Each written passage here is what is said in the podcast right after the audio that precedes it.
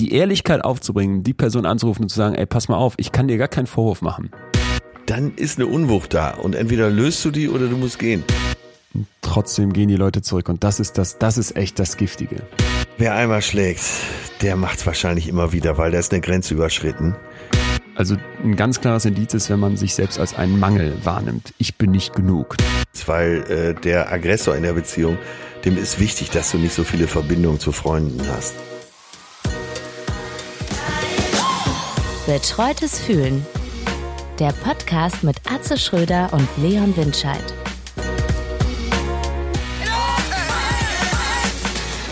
Ja, Leon, äh, willkommen zurück im wahren Leben.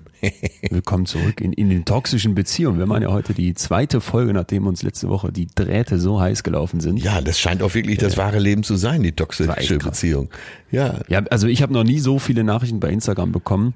Äh, nicht, dass ich grundsätzlich viele bekäme, aber ich freue mich immer und lese auch fast alle. Und in dem Fall, als ich dazu aufrief, uns doch bitte mal eigene Geschichten zum Thema toxische Beziehungen zu schicken, da ist echt ein, ein, ein Schwall über mich hergekommen. Das war Wahnsinn. Und ich, ich möchte mich an der Stelle direkt nochmal bedanken für die Ehrlichkeit und auch für das Vertrauen. Also haben Leute wirklich krasse Geschichten erzählt. Wir greifen die heute nochmal auf, weil wir letzte Woche nicht fertig geworden sind. Also heute geht's wieder. Ja, wir hatten um uns ja auch vorgenommen, da äh, zwei Sendungen rauszumachen, weil es anscheinend so viele interessiert und auch sehr umfangreich ist. Ja, klasse. Also das, mehr kann man, glaube ich, vom Podcast gar nicht erwarten, dass es so, so ein Austausch auch stattfindet. Das war auch das, was mir am meisten gefallen hat. Also, nicht, dass es nicht so eine Richtung ist, äh, wir sitzen ja hier und quatschen unsere Mikros, sondern dass es tatsächlich hin und her ging. Die Leute haben geschrieben, reagiert und wir haben uns dann darauf rückmelden können.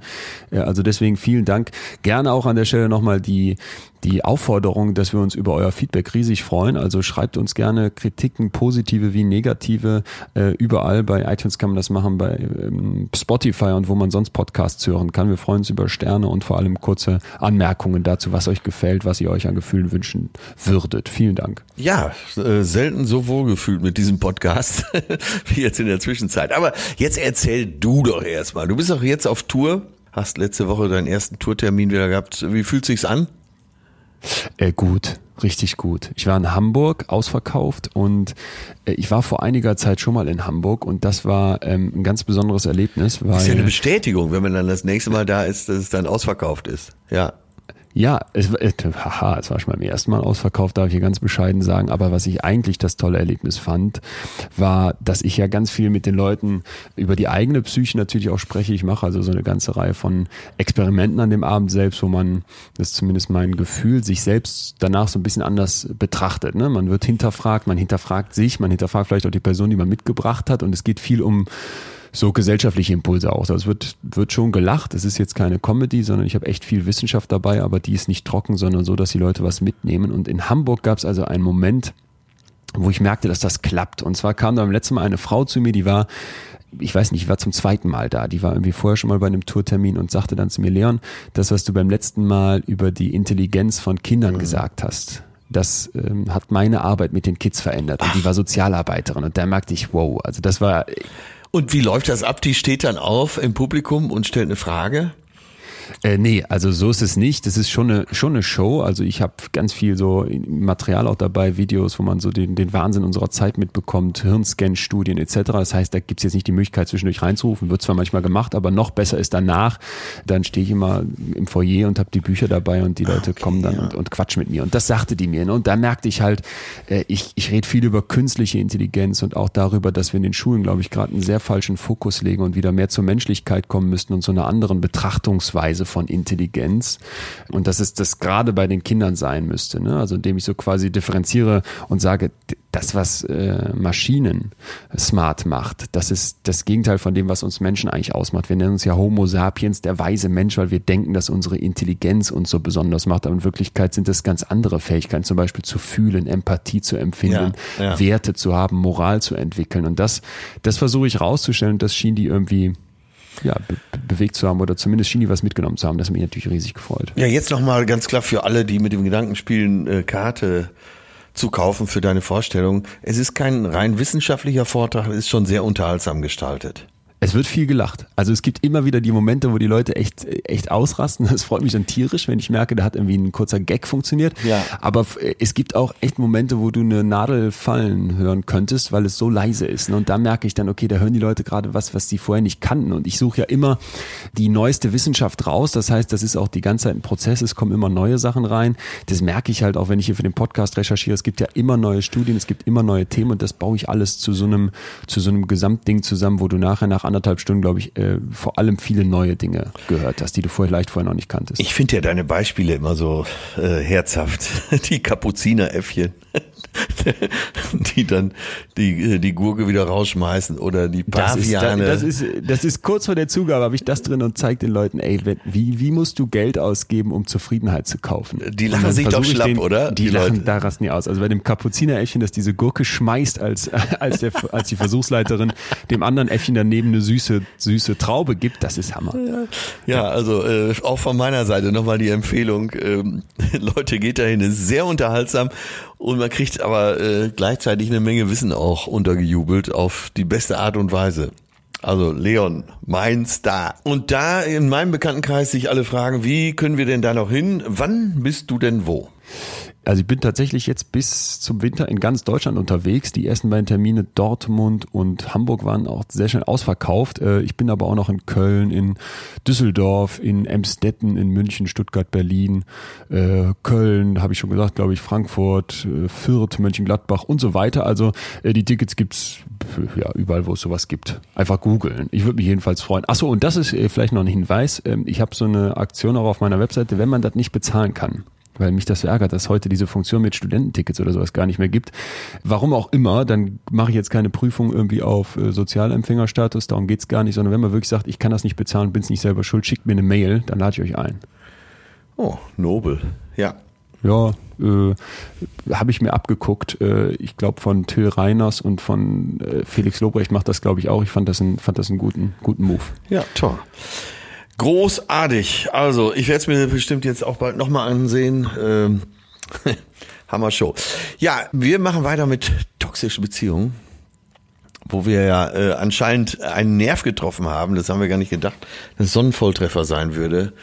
Äh, ja, betrifft viele, viele, eben nicht nur Liebesbeziehungen, sondern Familienbeziehungen, Freundschaften, überall eben diese Abhängigkeiten, äh, dieses Unwohlsein mit dieser Verbindung das fand ich auch krass, auch wirklich in wie viele Lebensbereiche das reinzugehen scheint und auch tatsächlich, dass so viele Menschen betroffen sind und auch viele sagten, ey, das, das, das habe ich erstmal gar nicht so wahrgenommen, dass ich da vielleicht auch Teil des Ganzen bin. Und letzte Woche ist eben so viel Material schon entstanden, so viele äh, Einsichten sind zusammengekommen, dass wir mal eben für euch einen kleinen Zusammenschnitt vorbereitet haben, um euch nochmal abzuholen, was der wissenschaftliche Stand zum Thema toxische Beziehung ist.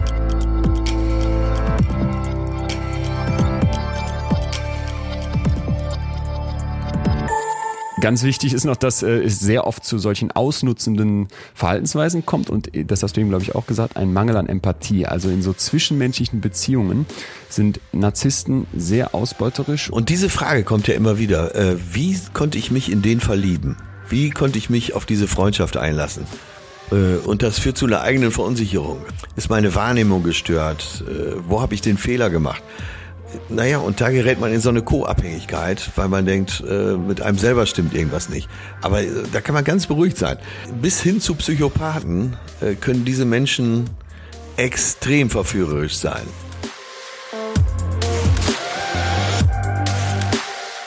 Mächtig, die, die ist lustig, die ist extrovertiert. Das sind vielleicht alles Punkte, von denen ich weiß, die habe ich selber in meinem eigenen Selbst noch nicht so sehr drin. Und diese Lücke, ja. dieses Minus, was ich da emotional mitbringe, das Mangelgefühl, das könnte diese andere Person vielleicht ausfüllen. Ihre Therapeutin, das finde ich schön, schreibt sie hier, hat das sehr treffend wie einen Alkoholkranken beschrieben. Man ist abhängig, weil bestimmte Grundbedürfnisse kurzfristig genau. gestillt werden und langfristig macht es einen aber kaputt.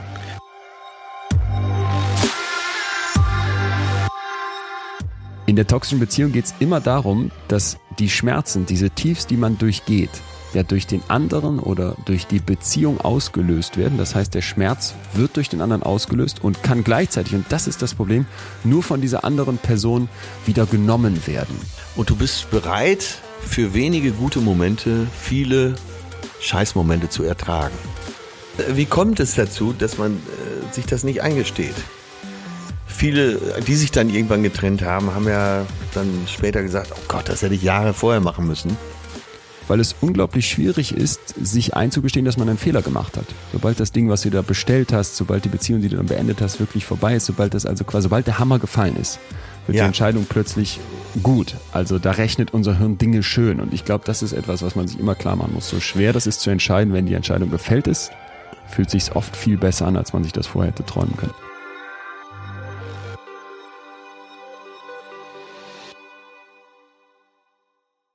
Es gibt hier eine Zuschrift, äh, die ist, glaube ich, sehr exemplarisch für eine toxische Freundschaft. Ich lese mal eben vor. Ich hatte keine toxische Liebesbeziehung, sondern eine Freundschaft mit einer alten Schulfreundin, die mir gar nicht gut tat. Jedes Mal, wenn wir uns sahen, konnte sie nur über andere Leute herziehen, Aktionen unserer Mitmenschen verurteilen und unbegründete Kritik ausüben. Zu mir war sie immer nett, aber diese negative und missgönnerische Art hat mich nach jedem Treffen runtergezogen. Irgendwann so stark, dass ich mich nicht mehr mit ihr treffen wollte und die Freundschaft beenden musste. Ja, das höre ich halt auch ganz oft, ne, dass, ähm, dass so in einer in der Freundschaft so misskönnerisch ist und dem Leben so negativ gegenübersteht, dass der andere das dann irgendwann nicht mehr ertragen kann. Und oft versucht derjenige, äh, der es gut meint, das so auszugleichen, dass er eher so die positiven Seiten des Lebens hervorhebt. Aber das stößt auf absolut taube Ohren und man kann sich den Mund fusselig reden. Ähm, und oft hat man das Gefühl, ich kenne das auch, dass das Gegenüber einem so die Energie entzieht, dass man nach so einem Treffen sich so ein bisschen fühlt, als hätte man eine Grippe. Kann wahrscheinlich der ein oder andere auch bestätigen. Äh, ja, das ist ein Zeichen für für eine vergiftete Beziehung. Ich finde das krass. Ich finde das auch krass, dass du das so auch so drastisch kennst, weil da muss ich jetzt mal aus meiner persönlichen Erfahrung sagen, bei einer Freundschaft finde ich es nochmal was ganz anderes als bei einer Beziehung. Also ich habe das auch, dass man manchmal so Leute hat, wo man sagt, ja, in der Jugend, da war man eng befreundet und deswegen muss man jetzt noch irgendwie da so einen Kontakt halten und vielleicht will der eine es ein bisschen mehr als der andere. Aber dass ich wirklich mit Leuten Zeit verbringen würde, die so die Energie aus mir raussaugen, wie so ein Dementor, nee, das kann ich nicht, kann ich nicht bestätigen. Wieso macht man das? Was würdest du da aus deiner. Erfahrung sagen? Es gibt ähm, Fa- Beispiel, du kommst irgendwo rein, bist begeistert, äh, der und der hat das und das gemacht. Ah, ist das nicht toll? Ich, also es begeistert mich so, das äh, inspiriert mich. Ich, ich werde jetzt auch. Und dann sagt der andere, ja, der hat's gerade nötig. Ne? Ist ja klar. Da, da, da, da, da, da, da, da kommen so die negativen Aspekte. Und äh, das kenne ich doch äh, auch gar nicht mal so selten, dass ich äh, euphorisch irgendwo rein rausche und nach zehn Minuten mir schon der Boden entzogen wird, weil dann die negative Seite des Ganzen erzählt wird. Selbst- kann man dann von Freundschaft sprechen? Also ist das nicht irgendwie eher so eine Art Bekanntschaft oder Beziehung? Ich meine, dass man Leute hat wie jetzt Chefs, irgendwelche Teamkollegen oder so, wo man sagt, boah, nee, die ziehen mir echt die Energie ab. Das glaube ich. Aber dass man sagt, das ist ein Freund von mir, aber das ist etwas, was mir nicht gut tut. Ja, es kommt immer wahrscheinlich auf die Dosis an. Ne? Also, dass du vielleicht etwas euphorischer bist als dein Freund oder in meinem Fall, ich bin ja nur sehr optimistisch und versuche so selbst nach Hirntransplantation noch eine gute Seite abzugewinnen. Äh, Das sehe ich ja auch ein, dass ich ab und zu auch mal eine realistische Stimme, sagen wir es mal, hören muss zu dem ganzen Thema. Äh, Ich, ja, ich sehe die Dinge gern so, wie ich sie hätte und andere sehen die Dinge gerne so, wie sie sind. Und dazwischen ist ja dann auch ein schmaler Grad, bis es, äh, bis es zu negativ wird. Mir kommt gerade ein Gedanke beim Thema Freundschaft und toxischer Freundschaftsbeziehung, anders als vielleicht bei einer Liebesbeziehung. Das ist doch irgendwie sehr komisch, eine Freundschaft zu beenden, also so Schluss zu machen. Weißt du, ich finde beim, bei, einer, bei einer Beziehung, so unschön das ist, ist der, ist der Schritt klar und jeder kennt das. Aber bei einer Freundschaft zu sagen, ey, pass mal auf, ich mache jetzt Schluss mit dir, das ist sowas Unübliches. Könnte äh, demnächst nochmal ein eigenes Thema sein, äh, Freundschaft. Ähm, ja, folgendes Beispiel. Äh, meistens beendet man Freundschaften ja nicht definitiv oder äh, qua Datum. Absolut, ja. sondern äh, die verlaufen so im Sande. Irgendwann stellst du fest, dass du immer angerufen hast. Du bist immer derjenige, der angerufen hat. Du bist immer je- derjenige, der hingefahren ist.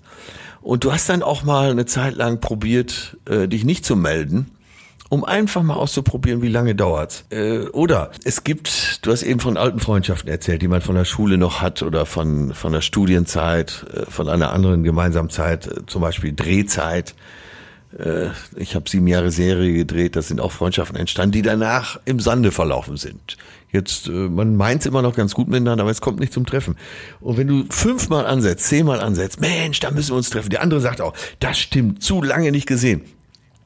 Wenn es nicht dazu kommt, dann äh, hat der eine, vielleicht sogar beide, nicht das hohe Interesse daran. Dann sind ihm andere Sachen wichtiger und das kann man ja auch akzeptieren.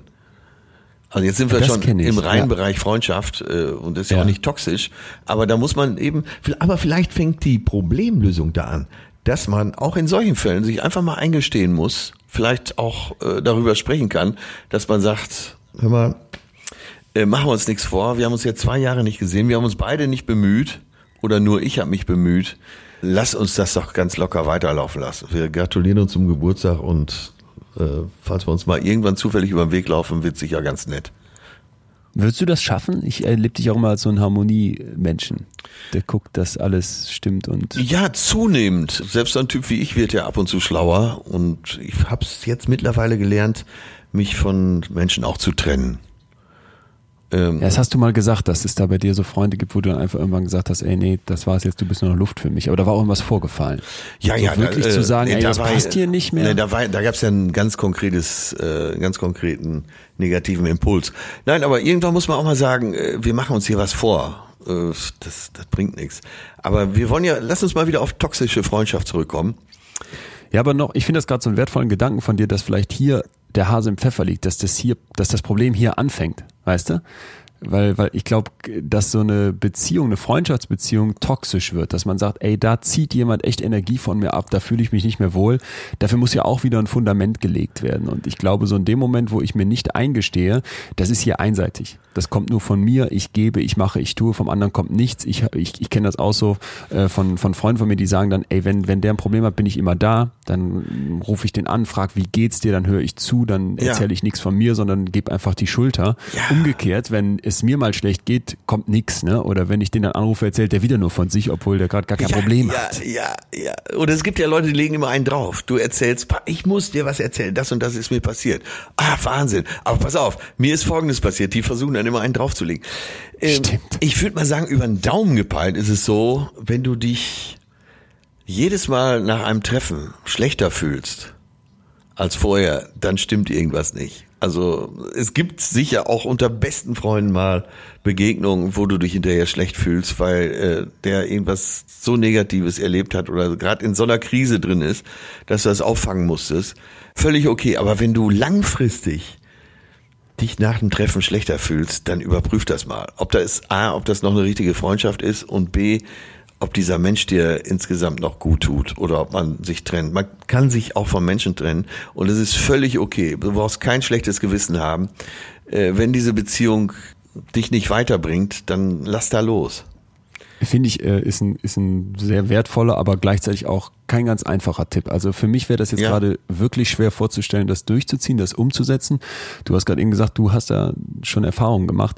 Sag doch mal ganz, ganz praktisch, Atze, wie würdest du das formulieren? Ich habe jetzt einen Kumpel, von dem weiß ich ja mal seit einiger Zeit, ich habe da eigentlich, ich ziehe da nichts mehr draus. Ich muss das irgendwie beenden. Wie mache ich das? Wie spreche ich den an? Was sage ich ganz konkret als Satz? Ja, ist ja die Frage, ob du es im Sande verlaufen lässt oder mutiger und ich glaube für dich selber befreiender wäre auch, du rufst ihn an und sagst, äh, A, B, C, das so und so sieht zwischen uns aus. Ich würde dir dringend empfehlen, bei der nächsten Freundschaft das anders anzugehen, aber für mich war es das hier. So, und äh, wir müssen jetzt nicht verfeindet sein, wir müssen uns das nicht krumm nehmen. Einer nimmt es wahrscheinlich dann trotzdem krumm. Aber es ist auch sehr befreiend. Sich, äh, das gilt nicht nur vom Materiellen, sich zu befreien, sondern eben auch von äh, Beziehungen, die dich erdrücken, zu befreien. Das tut gut, auf jeden Fall. Aber es gibt dazu äh, ne, ein Zitat, ich weiß gar nicht mehr, wo ich es gelesen habe, ich habe es auf jeden Fall irgendwo in einer Hirnwindung abgespeichert. Das heißt, wenn das Festhalten nicht so einfach wäre, würde uns das Loslassen leichter fallen. Ja, ja, das ist echt so. Und komischerweise, wir sind ja ein Podcast, der sich mit Gefühlen beschäftigt. Es läuft immer wieder aufs Loslassen hinaus. Egal welches Ding wir angehen. Die Probleme mit den Gefühlen und die Lösung dieser Probleme läuf, laufen fast immer wieder aufs Loslassen hinaus. Warum halten wir immer fest? Warum wollen wir diese vielleicht schlechte Sicherheit nicht eintauschen gegen diese eventuell befreiende Unsicherheit. Ich habe mal noch äh, die ganze Sache umgedreht für dich, weil du hast gerade gesagt, okay, ich würde jetzt einen Freund anrufen und sagen, hör mal, du musst mal überlegen, wie du in Freundschaften umgehst. Ne? Wir haben jetzt das so ein bisschen aus der Sicht gedreht, gerade ich bin derjenige, der weiß, der andere macht den Fehler. Jetzt mal ganz konkret ein Problem von mir. Ich bin aber tatsächlich auch in einer, naja, Be Freundschaftsbeziehung würde ich schon fast nicht mehr nennen, aber in so etwas Ähnlichem und das ist für mich auch toxisch, weil ich immer wieder merke, damit fühle ich mich nicht wohl, das tut mir nicht gut das bringt mich nicht vorwärts und jetzt kommt das Problem, ich fühle mich eigentlich selber schuldig, weil ich merke, ich bin derjenige, ja. der da nicht gibt, der sich nicht meldet, ne, der irgendwie auf äh, Anfragen zu einer ja, aber, Verabredung viel ja. zu spät reagiert. So und was mache ich jetzt? Die Ehrlichkeit aufzubringen, die Person anzurufen und zu sagen, ey, pass mal auf, ich kann dir gar keinen Vorwurf machen, weil eigentlich habe ich nur irgendwie keinen Bock. Das passt hier nicht, ich weiß es nicht äh, das, da, ich kriege das nicht hin. Ja, aber das, das wäre doch ehrlich zu sagen, ich weiß nicht, warum so ist, aber ich anscheinend, weiß, anscheinend ist der ja tatsächlich vieles andere wichtiger als das. Und das kann man doch mal eingestehen, dass man sagt, ich finde dich nett, ich möchte eigentlich auch mit dir befreundet sein, aber anscheinend ist mir vieles andere wichtiger. Ich will einfach mal ehrlich zu dir sein. Das ist keine Freundschaft.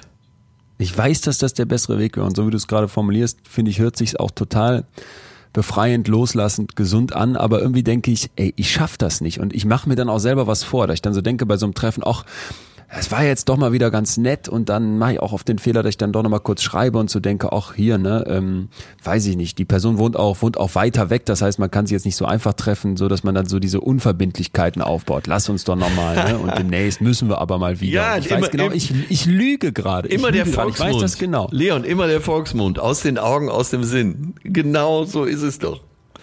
Und ich krieg's, aber ich würde mir im Leben nicht zutrauen, das zu sagen, was du gerade gesagt hast. Ist ein, ist ein, ist ein, ja, ist, ist schon eine, ist schon eine große Stärke, glaube ich, wenn man das so schafft, wie du das gerade beschreibst. Ja, auf der anderen Seite äh, kann es ja auch Beziehungen geben, wo man, äh, wo beide damit einverstanden sind. Du hast in der letzten das Folge so äh, den Kameramann zitiert, äh, der sagt, ich bin Nassrasierer, ich muss mir morgens immer ins Gesicht schauen können äh, Winnie von Wilmsdorf. Ich darf den Namen sagen, äh, weil er mich, nachdem wir das hier zitiert haben, äh, nochmal angerufen hat.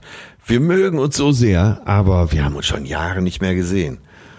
Und wir waren zusammen in Ghana, haben in, im tiefsten Busch äh, vor Lehmhütten mit dem Gin Tonic gesessen. Und das war immer toll. Immer wenn wir miteinander beruflich zu tun haben, ist das großartig. Aber ansonsten treffen wir uns kaum, obwohl wir uns so sympathisch sind. Kann man doch auch akzeptieren. Total. Nee, glaube ich auch. Ich glaube, wenn man sagen kann, dass man sich nicht trifft, ist das das eine. Aber wenn ich merke, ey, mir tut die, diese Beziehung nicht gut, mich nervt das, wenn mich die Person anschreibt und eigentlich will ich es nicht, dann ist es ja was anderes. Und da dann so diese Stärke aufzubringen, die du gerade skizziert hast, das, ich traue es mir nicht zu, muss ich ganz klar sagen. Also ich würde es nicht schaffen. Ich hätte, ich hätte dann Angst, die andere Person zu verletzen. Und ich weiß, gerade als Psychologe setzt man sich ja genau mit solchen schwelenden Konflikten und unausgefochtenen Kämpfen in einem selbst aus, auseinander. Ich weiß, dass das gut wäre und dass das richtig wäre, aber ich schaffe das nicht. Muss ich ganz klar sagen. Schwäche. Ich stelle mir gerade vor, wie du jetzt, jetzt so. wie du jetzt einen alten Freund anrufst und einfach so probeweise mit dem Schluss machst. Nein, es hat keinen Sinn. Ja, sicher haben wir uns gestern noch getroffen. Nein, aber Schluss hier. Hat gesagt, ich muss das klären. nee, mach ich nicht. Werde ich nicht. Ich werde es nicht übers Herz bringen. Ich glaube, dann bin ich wirklich eher so dieser im Sande, im Sande zerlaufen lassen Typ und so zu versuchen, dass man sich dann nochmal seltener meldet. Keine Ahnung. Ja, aber, aber ist doch auch okay. Du musst es doch ist, eigentlich ist nur für dich okay, selbst klar haben. Ja. Ähm, wie gesagt, es gibt ja eben auch Menschen, die kann man weiterhin äh, toll finden und nett finden und trotzdem äh, denkt man, naja, ich rufe jetzt erstmal nicht mehr an. Völlig okay. Da, da kommen wir bei die, jetzt kommen wir darüber schon automatisch bei dem, was ich gerade sagen will, äh, zu toxischen Familienbeziehungen. Ja, das ist ja oft so. Lass mal noch eine Schippe drauflegen. Da ist ja mit dem Schlussmachen ja. nochmal was ganz anderes. Kannst du ja nicht sagen, Mama, ich mach Schluss. Nee, oder äh, zu Geschwistern. Man äh, ja man fühlt sich dem sehr verpflichtet. Selbst wenn du nichts mehr damit am Hut hast, fühlst du dich doch deinem Bruder und deiner Schwester ein Leben lang verpflichtet. Und äh, es heißt ja auch immer, Blut ist dicker als Wasser. Das ist Familie, das ist schließlich meine Familie. Äh, das geht aber auch nur bis zu so einem gewissen Grad. Gerade, äh, wir wissen doch, wir alle wissen, da, gerade in Familien gibt's doch die vergiftetsten Beziehungen überhaupt wer hat was gesagt, äh, ne, jetzt Weihnachten liegt noch nicht so lange hinter uns, wenn da Familien zusammensitzen, es kommt ja zu, zu unglaublichen Machtdemonstrationen. Ja. Wer steht wem Total. näher? Wer hat we für wen was mitgebracht? Wer hat wen wie oft im Jahr angerufen? Wahnsinn. Ja, äh, gerade so in Freundschaften. Äh, so ich mir fällt gerade noch ein Beispiel ein und zwar äh, das sind zwei äh, bekannte Frauen von mir, die ich beide ganz gut kenne. Äh, die hatten bestimmt zehn Jahre lang sowas wie BFF, Best Friends Forever. Nein, die äh, und die eine war immer der Star in dieser Freundschaft und so äh, Hallo, hier bin ich und die andere äh, war äh, vielleicht sogar die hübschere und die die mitfühlendere, die empathischere, aber äh, die hat sich immer so ein bisschen untergeordnet, war aber immer verfügbar und äh, so konnte der Star in dieser Freundschaft immer vorangehen und auch gut zu der sein. So, weil dieses Verhältnis so klar war. Jetzt hat die äh, Nummer zwei aber äh, selber ihr Glück gefunden und hat einen tollen Kerl kennengelernt und äh, lebt mit dem zusammen und äh, jetzt hat sich deren ganze Freundschaftsarchitektur verändert, weil die Narzisstin, die die andere nur mehr oder weniger dazu gebraucht hat, äh, um selber zu glänzen, ist natürlich überhaupt nicht damit einverstanden, dass die andere plötzlich glücklich ist, dass sie äh, eine eigene Beziehung hat, dass sie nicht mehr so viel Zeit hat. Und daran ist diese Freundschaft aber wirklich auf den Punkt zerbrochen. Wahnsinn. Und daran konntest du jetzt im Rückspiegel betrachtet sehen, dass diese Beziehung eigentlich zehn Jahre schon toxisch war. Krass. Es hat nur also in, dies, in, dieser Abhängigkeit hat das gut funktioniert und ist nicht so aufgefallen. Das ist so ein lupenreines Beispiel dafür. Und äh, naja, die Nummer eins, entpuppt sich halt als wirklich große narzisstische Störung. Auch nicht zu therapieren, nichts zu machen. Ich habe dir ja schon öfter erzählt, dass ich bei dieser EOS-Klinik in Münster hospitieren war. Ne? Also eine Klinik, die wirklich auf äh, psychische Störungen spezialisiert ist, wo man Einzelbetreuung jeden Tag auch bekommt. Und dort habe ich viel mit dem Chefarzt zusammengearbeitet, Markus Pawelzig. Und der ja. hat, ich weiß nicht, wie viele tausende Patienten schon. Von dem bist du ja äh, sehr angetan, ja. Ja, von dem bin ich fachlich sehr angetan, weil der immer Sachen raushaut, wo du so denkst, hoppla, da habe ich so noch nicht drüber nachgedacht. Und einfach, weil er diesen großen praktischen Erfahrungsschatz mit sich rumträgt. Ja. Und der erzählte mir dann einmal, dass man sich klar machen muss, dass wenn Menschen nach einer Therapie also nachdem die quasi eine Depression zum Beispiel haben behandeln lassen, zurück in ihr Familienumfeld kommen, zurück zu ihrem Partner, in die ja. Beziehung gehen. Ah ja, dass es dann ganz oft so ist, dass plötzlich ein unglaubliches Spannungsfeld entsteht, weil die Person, die vorher gebrechlich war, die vielleicht Hilfe brauchte, ja. der es nicht gut ging, ne, wo auch so ein klares Machtverhältnis und so ein klares Fürsorgeverhältnis bestand, die hat vielleicht plötzlich neue Energie gewonnen, die strahlt jetzt wieder selber, die kommt alleine klar. Und das kann für eine Beziehung auch ein, ein, eine ziemlich krasse, ziemlich neue Herausforderung sein sein. Und das finde ich spannend. Und das beachten die natürlich in einer guten Therapie, um das Umfeld direkt mit einzubeziehen. Deswegen möchte ich hier alle, die Probleme haben, nochmal dazu auffordern, sich in Therapien zu begeben. Profis beachten sowas. Aber ich fand es spannend, sich das nochmal so vor Augen zu führen, ne? ja, dass das auch ja. echt ein Thema ist. Sehr kann. interessanter Aspekt, finde ich, weil äh, wenn der eine definitiv das Opfer ist, also meinetwegen krank, offensichtlich krank, egal ob psychisch oder physisch, dann ist die Rollenverteilung so klar. Komplett. Der eine kümmert sich, ist ja eben auch oft so bei narzisstischen Störungen, dass sie offensichtlich sehr hilfsbereit sind. Aber äh, es geht auch wirklich darum, dass der andere unter einem steht, dass man dem helfen kann. Wenn der geheilt ist und zurückkehrt in das Umfeld, dann ist er eben nicht mehr so hilfsbedürftig und das zerstört äh, viele Strukturen in der Freundschaft. Lass uns mal noch einen drauflegen. Freundschaft, toxische Freundschaft, finde ich, da hast du gerade eigentlich schon gesagt, was, was der richtige Weg ist, ist die Ehrlichkeit zu finden und, und Schluss zu machen, auch wenn man das beim Thema Freundschaft vielleicht oft nicht denkt oder es zumindest so im Sande verlaufen zu lassen, dass alle das Gesicht wahren können. Aber was ist in Familie? In familiären Beziehungen. Wir haben ja eben schon mal kurz darüber gesprochen. Ne? Ja. Also toxische Beziehungen in der Familie. Und da hat uns eine Zuschrift erreicht von einer Hörerin, die ich immer kurz vorlesen möchte, weil ich die auch wieder so ein bisschen beispielhaft fand für viele, für viele Zuschriften, die so in diese Richtung gingen. Und zwar hat die Frau geschrieben, mein Vater ist sehr wahrscheinlich extrem narzisstisch veranlagt. Hier haben wir es wieder, Narzissmus hatten wir letzte Woche auch ganz oft. So, und jetzt schreibt sie weiter, es wurde nie etwas diagnostiziert bei ihm, weil er selbst es natürlich niemals einsehen würde, ja. krank zu sein. Da bin ich jetzt jedoch selber ziemlich sicher, dass das der Fall sein muss. So, und jetzt schreibt sie, meine Eltern haben sich vor vier Jahren getrennt und das war schrecklich für alle Beteiligten. Seitdem terrorisiert er auf psychische Art immer, immer wieder in Schüben. Es gibt gute sowie auch schlechte Zeiten. Er trinkt sehr viel, was viele Dinge dann auch auslöst. Und meine Geschwister haben sich komplett von ihm abgesondert. Gerade meine kleine Schwester leidet darunter. Ich selbst kann mit der ganzen Situation relativ gut umgehen. Da ich eine starke Persönlichkeit habe, jedoch frage ich mich manchmal, wieso ich mir das antue. Ja. Ich, ich bin mir sicher, dass es nicht aus Liebe zu ihm ist. Es ist eher das Gefühl von Verantwortung, nach ja. ihm schauen zu müssen, dass es ihm gut geht und zu versuchen, ihm zu helfen. Ja, das ist ja der Klassiker, dass man sich verantwortlich fühlt. Ähm, Wie war das denn bei dir und deinen Eltern? Die sind ja dann auch irgendwann alt geworden. Meine Eltern sind jetzt gerade so um das Rentenalter herum, ja. da ist Pflege und sowas noch keine Frage, aber wie war das bei dir, wenn die Eltern richtig alt werden, wenn man merkt, die brauchen Hilfe? Ach ja, man kümmert sich natürlich, ist ja klar, alles was notwendig ist. Man muss natürlich aufpassen, dass man selber nicht auf der Strecke bleibt. Meine Eltern sind zusammen glücklich alt geworden, äh, bis zum Tod meines Vaters, der war 87 äh, brauchten die keine Hilfe von außerhalb. Äh, so die, sagen wir mal, die letzten zwei Jahre habe ich dann schon gesehen, dass da, dass da Essen auf Rädern kommt und so. Äh, sie waren erst total dagegen, weil wenn Eltern älter werden, äh, wollen sie natürlich auch nicht einsehen, dass jetzt mal gut ist mit Autofahren oder dass man eventuell doch nicht mehr jeden Tag selber kochen kann. Aber das haben sie dann irgendwann auch angenommen. So, dann äh, starb mein Vater, dann wurde meine Mutter dement und dann wurde eine äh, häusliche Hilfskraft organisiert. Das waren äh, zwei Pflegerinnen, die sich abwechselten. Bis zum Moment, wo es dann zu Hause auch nicht mehr ging. Und dann äh, wurde meine Mutter in einem äh, Pflegeheim untergebracht, sehr netten Pflegeheim. Das mochte sie sogar, das, was sie dann noch mitgekriegt hat. Aber natürlich kümmert man sich. Da fühlte ich, ich fühlte mich verpflichtet, aber ich hatte eben auch eine ganz gute Beziehung zu denen. Also es war bei euch jetzt überhaupt nicht toxisch. Und es war, nein, es war nicht toxisch. Es war richtig herzlich und auf Augenhöhe. Und das haben wir, glaube ich, beim letzten Mal gar nicht oft genug angesprochen, diese Augenhöhe. Das gilt ja. für Freundschaft, das gilt für die Liebe, das gilt für äh, Familien. Wenn es, wenn du das Gefühl hast, das findet hier nicht auf Augenhöhe statt, dann, äh, dann ist die Beziehung unrund und dann äh, wird sie auf Dauer holprig laufen. Das kann nicht gehen. Das ist schon fast Physik.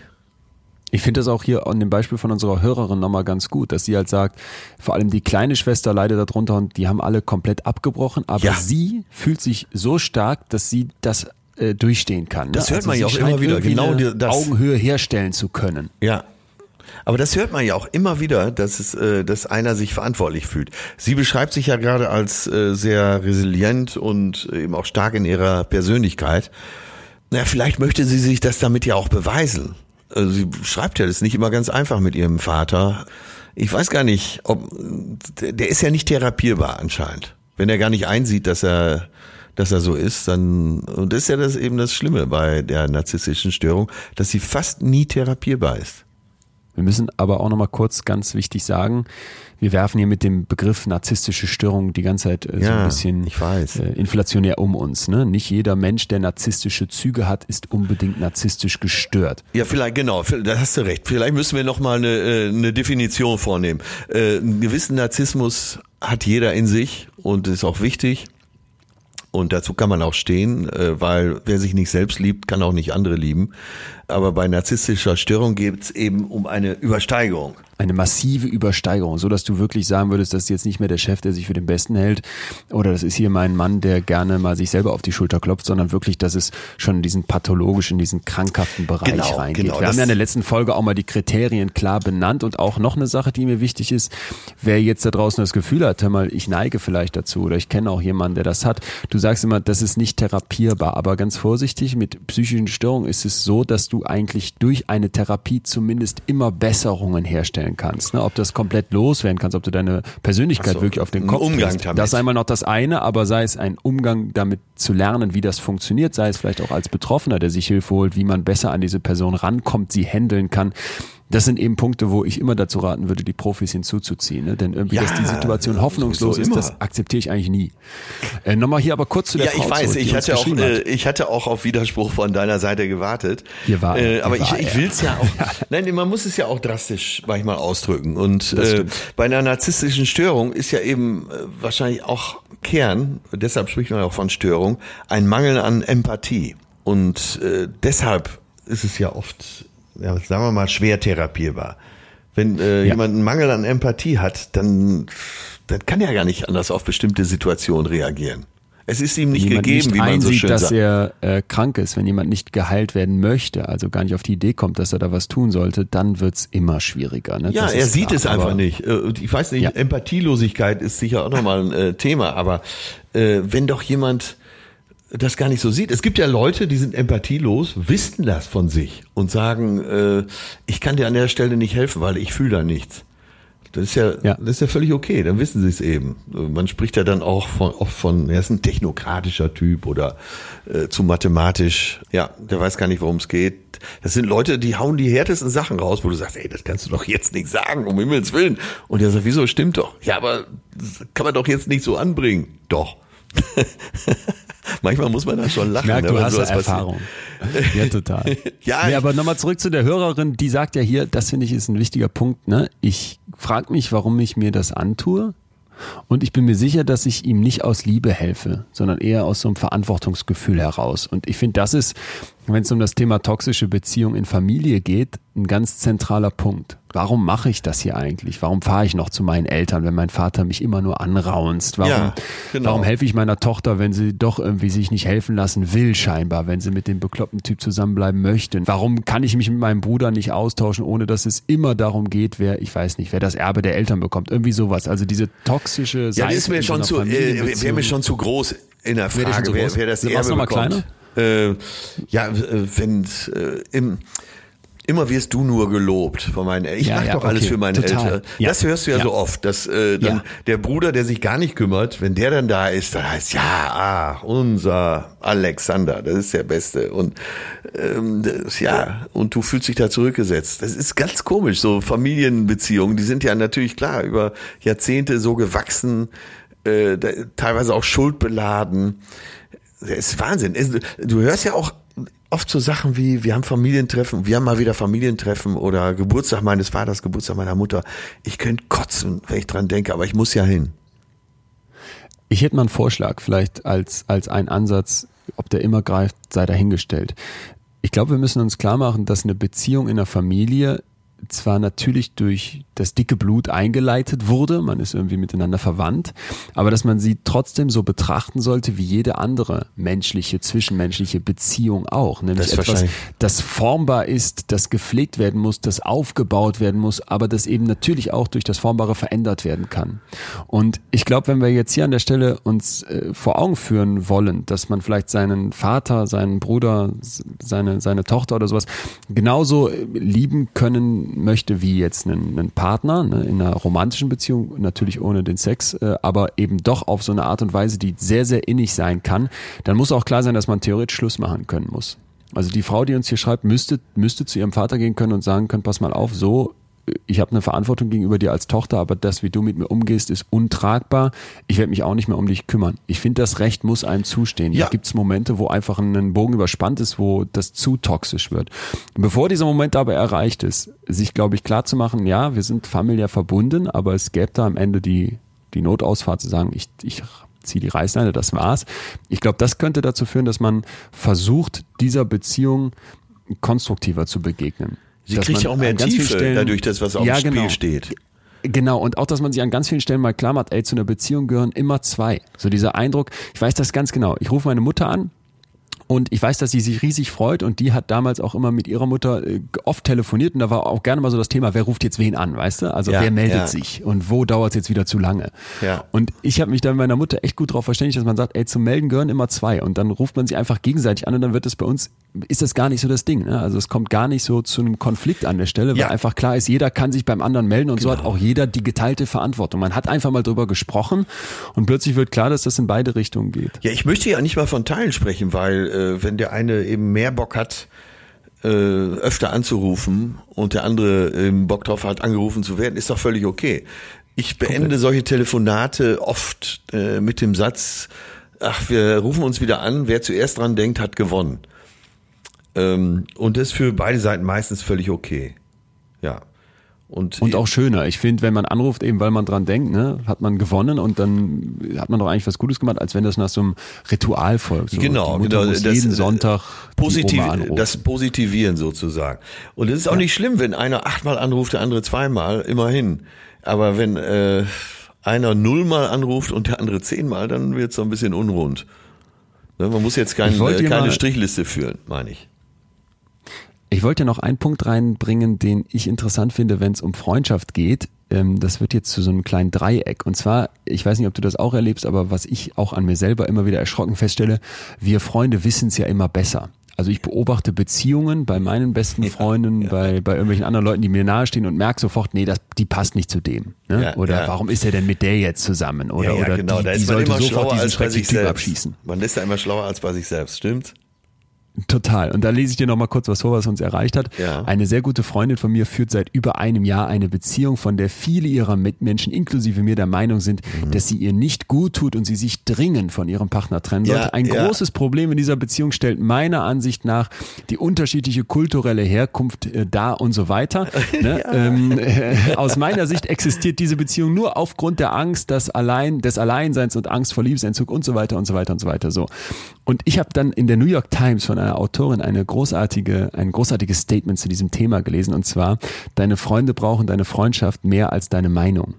Und da habe ich gedacht, shit, das, das ist es. Ne? Wie oft, wie oft denke ich, ey, ich weiß es doch jetzt wieder besser. Warum sollte hier mein bester Kumpel mit seiner schrecklichen Freundin Schluss machen? Die ist Das doch unerträglich. Ne? Und in Wirklichkeit ist das auch überhaupt nicht mein Ding. Und die Autorin sagt dann, fand ich einfach, fand ich einfach schön. Ähm, was mache ich jetzt? Das ist so die erste Frage, die man sich dann stellt. Wie hole ich meinen Freund aus dieser, aus dieser Mangel da raus, aus dieser, aus dieser schrecklichen Terrorherrschaft? Ja. Und die Antwort ist, sagt sie dann, das ist überhaupt nicht das, worum es geht. Denn meistens kann man gar nichts im Leben einer anderen Person so sehr beeinflussen. Jetzt mal irgendwie kriminelles Verhalten ausgenommen, darum sollte man sich kümmern. Aber den Rest, den sollte man gar nicht versuchen anzugehen. Denn jeder ist natürlich verantwortlich für seine eigenen Entscheidungen und auch für seine eigene Existenz. Und so dieser Wunsch danach, geliebt zu werden in so einer Freundschaft, wo ich auch oft merke, ey, da bin ich, bin ich dann vielleicht auch eifersüchtig auf die Freundin meiner besten Freunde, weil Ja. die plötzlich mit der viel Zeit verbringen und nicht mehr so viel Zeit für mich haben. Ne? Und die am Wochenende, die dann überall mitnehmen, wo ich denke, ey, das war doch hier früher so ein Jungsding und da konnten wir auch reden, jetzt okay sitzt hier eine ist. Frau mit dabei. Äh, Was völlig okay ist, aber ich glaube, wo man sich auch klar machen muss, dass das deswegen nicht heißen darf, dass ich die Beziehung der anderen Person so krass hinterfrage. Weißt du? Und diese Autorin, das fand ich Genau, dann noch so ein super genau. Satz, die sagt dann, erstens weiß man gar nicht genau, was die andere Person in dieser Beziehung sucht. Was möchte mein bester Freund aus dieser Beziehung ziehen? Ja. Und sie sagt dann, einige meiner schlimmsten Beziehungen waren die besten Katalysatoren für mein Wachstum. Also hat mich am meisten nach vorne gebracht. Und da denke ich so, ey, da ist auch ganz viel drin. Ne? Oft suchen sich Leute vielleicht auch toxische Beziehungen. Wir haben ja schon über diesen Mangel gesprochen, was fehlt mir selbst und können dann daran extrem wachsen. Also vielleicht kann man an der Stelle auch mal sagen, eine toxische Beziehung muss nicht immer etwas sein, wo man pauschal sagt, das ist einfach grundsätzlich eine Katastrophe im Leben, sondern es kann auch etwas sein, wenn Ja. man wieder rauskommt, klar, äh, wo man am Ende besser dasteht. Ja, solange du, äh, solange du das noch in der Hand hast und das überblickst, ist ja alles in Ordnung. Gibt's ja. Äh, Man hat ja Freunde oder Bekannte, je nachdem, wie man Freundschaft definiert, wo man selbst zu anderen sagt, ja, ich weiß ja nicht alle Tassen im Schrank, aber wir haben immer so viel Spaß zusammen, wenn wir dann zusammen sind, ist doch völlig okay.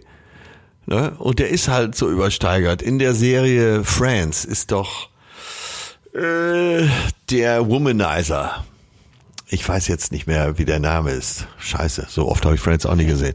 Aber alle in dieser Clique wissen, er trägt immer zu dick auf, er geht immer zu hoch an, er ist zu besserwisserisch, aber die können drüber schmunzeln. Und insofern passt er da auch rein. Alles in Ordnung, solange das alles mit einer gewissen Augenhöhe stattfindet. Ja, total. Ja, Nochmal ein, ein ganz anderes Thema, was mit, glaube ich, dem Maximum an toxischer Beziehung zu tun hat, wo uns leider auch Leute zugeschrieben haben, wobei ich leider hier in Anführungsstrichen meine, denn ich bin froh, dass die Leute hier sie ja, sich äußern. und sie schlugen sich. Gewalt. Also eine, eine Hörerin hat uns hier geschrieben, seit vier Jahren sind wir nur zusammen. Zu Beginn war alles noch entspannt, dann folgten Wutausbrüche. Er explodierte förmlich und es war, als würde ein Schatten über seine Augen ziehen in dem Moment. Bis dahin war es noch okay für mich. Wir überlegten tatsächlich gemeinsam, was wir machen können. So wollten wir jeden Sonntag die letzte Woche Revue passieren lassen, nicht nur positiv, sondern auch negativ, sodass er einen Ort hatte, an dem er ansprechen konnte, was ihm nicht gefiel und so Ja. weiter. Klappte ein halbes Jahr gut, dann wurde es schlimmer. Es waren immer nur vermeintliche Kleinigkeiten. Das erste Mal, wo er grenzüberschreitend wurde, war, als ich mit meinem Finger auf ihn zeigte im Streit. Er nahm meine Hand feste in seine, drückte zu und meinte, lass das sein oder ich breche dir deinen Finger. Das war ein Schock, doch ich dachte, kann ja mal passieren. Ein zweites Mal, als er explodierte, war, als ich im Streit begann, meine Sachen zu packen. Ich weiß, er hasst Verlustängste. Ja. Er wollte, dass ich aufhöre, das tat ich aber nicht. Dann schubste er mich aufs Bett, lag über mir und drückte mich fest runter und schrie mich an. In der Situation behielt ich einen kühlen Kopf und fragte direkt heraus, was hier gerade passiert. Schon wieder war da dieser Schatten in seinen Augen. Er war perplex und hielt inne, aber einmal schubste er mich wieder. Langsam begann ich zu denken, dass ich es nicht anders verdient hätte kurz zu meiner Vergangenheit und jetzt muss ich äh, einschieben, jetzt wirklich krass. Äh, ich wurde mit 13 Jahren von meinem Onkel vergewaltigt und mit 15 Jahren ein halbes Jahr lang immer wieder von meinem älteren Bruder. Da lag es für mich nahe, dass Männer einfach nicht gut zu mir sein können. Ich habe es ja nicht anders verdient. Er weiß Ja, um meine ja. Vergangenheit und ich teilte ihm mit, dass ich denke, dass ich es ja sowieso nicht anders verdient habe. Das hat ihn berührt, ich blieb bei ihm. Wir wissen leider nicht, wie die Geschichte weiterging, aber erstmal vielen, vielen Dank dafür, dass uns auch sowas mitgeteilt wird, weil ich glaube, da steckt ganz viel drin, was, was viele Leute umtreibt und was, glaube ich, auch viel mehr Leute betrifft, als man auf den ersten Blick denkt, wenn man mit sowas nichts zu tun hat. Denn Ja. die Zahlen, die es zum Thema häusliche Gewalt gibt, sind ja erschreckend. Jede vierte Frau erlebt das einmal im Laufe ihres Lebens. Es sind vor allem Frauen, aber es gibt zunehmend auch Männer, zumindest werden die Zahlen höher, Ja, äh, wobei der Anteil im Vergleich zu den Frauen immer noch extrem gering ist. ja, ja. Wir können ja sicher, weil wir keine Experten äh, dafür sind, für häusliche Gewalt, können wir sicher nicht so umfassend antworten.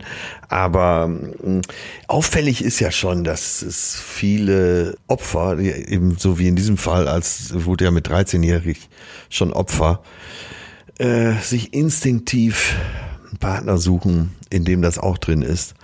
Äh, es gibt zu diesem Thema einen ganz tollen Fernsehfilm, den äh, findet ihr mit Sicherheit in der in Mediatheken, aber auch auf YouTube.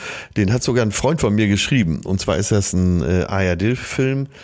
Kehrtwende heißt er mit Dietmar Bär. Und der Freund, der das geschrieben hat, hat speziell diesen Fall von häuslicher Gewalt nicht im Assi-Milieu stattfinden lassen, sondern der Täter, in dem Fall dargestellt, wunderbar dargestellt von Dietmar Bär, äh, ist Oberstudienrat.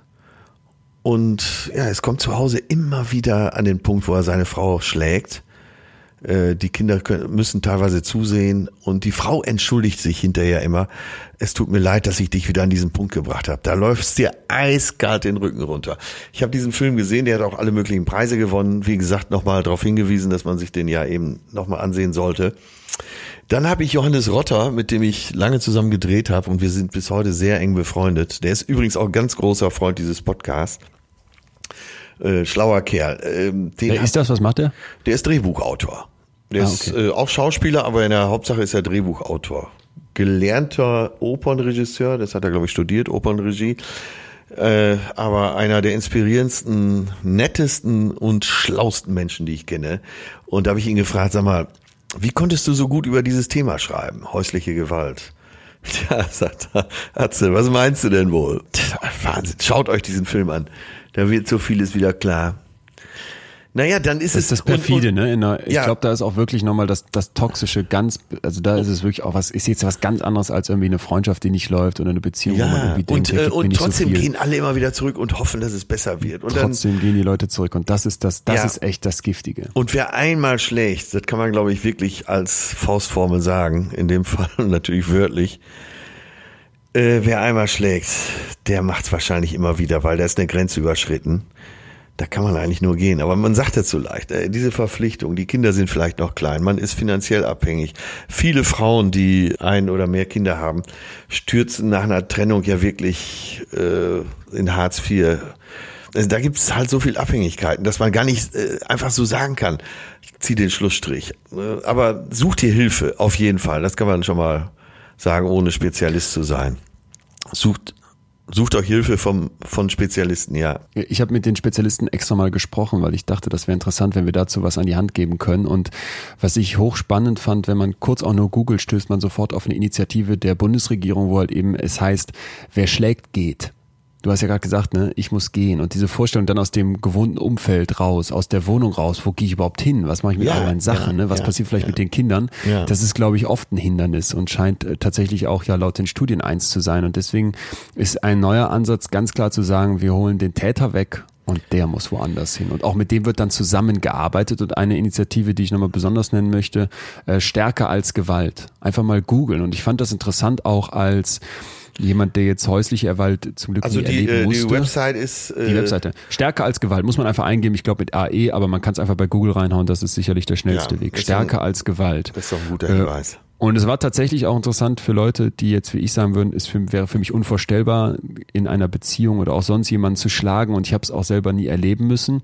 Ähm, aber die hatten da so ein paar Botschaften, wo ich dachte, das, das ist interessant, äh, weil man, glaube ich, vielleicht nicht das Problem ist aber irgendwie als Gesellschaft ja auch Teil des Problems. Ne? Und was dann dort beschrieben wurde, war, dass man immer mehr kennt, als man denkt. Also es kann einer Freundin passieren, einer Kollegin, einer Schwester Ja. zu Hause am Ja. Arbeitsplatz oder online. Und die wichtigste Message, die ich dort gefunden habe, war, äh, für betroffene Frauen ist das Reden der erste Schritt aus dieser Gewalt raus. Ne? Und dass da jeder eine Mitverantwortung trägt, ist diesen Frauen dann so leicht wie möglich zu machen. Und man vielleicht einfach mal mit der Frage anfängt, möchtest du darüber sprechen?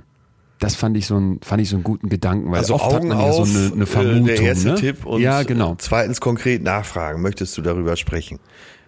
Und was ich dann auch noch schön fand, ist, dass die eine, eine Hotline haben, 08000 116 016. Und da darf man auch als, ja nicht nur als Betroffener, sondern eben auch als jemand aus dem Umfeld oder auch als Betreuer, als, als ähm, Therapeut oder ähnlicher anrufen. Und deswegen habe ich mir erlaubt, da auch kurz anzurufen, extra nur zwei, drei Fragen gestellt, weil ich wissen wollte, was passiert da, um das hier für unsere Hörerschaft mitzugeben und habe das auch direkt kommuniziert.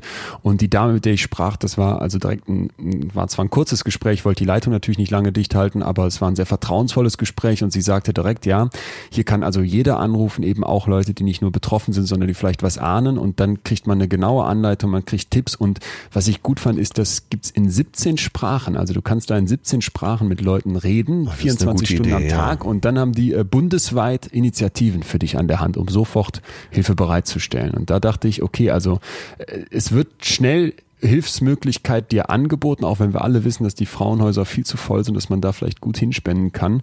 Aber der erste Schritt ist wirklich dieses darüber reden können und ich glaube da so der Appell an alle, möchtest du darüber sprechen, die Ohren offen halten, die Augen offen halten, das ist ein ganz wichtiger Punkt, weil toxischer als eine gewaltsame Beziehung, als häusliche Gewalt geht's natürlich nicht. Ja, und ist halt so ein Tabuthema, aber äh, wie sagt man, unter jedem Dach ein Ach.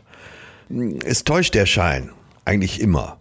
Also es muss Total. jetzt nicht immer total negativ sein, aber äh, keine Ja. Familie besteht nur aus Zuckerguss.